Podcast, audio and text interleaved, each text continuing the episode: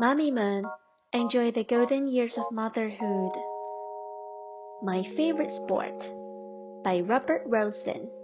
Illustrated by Nina de Polonia. Oscar and Olivia watch the TV.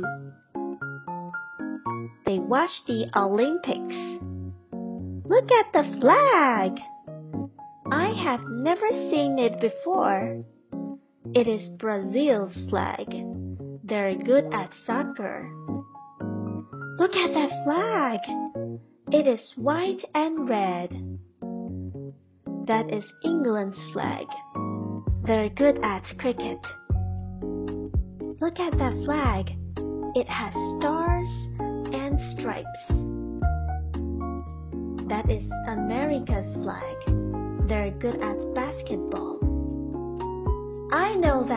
That is South Korea. They're good at taekwondo. I'm good at taekwondo too. Boys and girls, what did Oscar and Olivia watch? Which flag had Oscar never seen? What country is good at taekwondo? Have you ever watched Olympics? What is your favorite sport? Is there a sport that you haven't tried? Quiz time! Number one. What did Oscar and Olivia watch?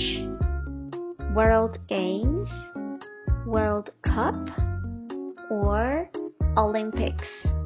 The answer is Olympics. Number 2. Which flag had Oscar never seen in the book? South Korea, Brazil, or United States? The answer is Brazil. Number 3. Which country is good at basketball in the book? England, Brazil, or United States?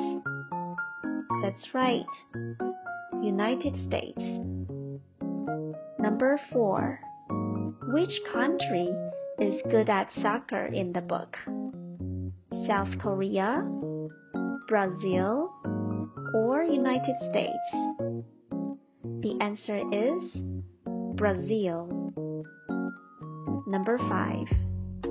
Which country has the flag with stars and stripes in the book?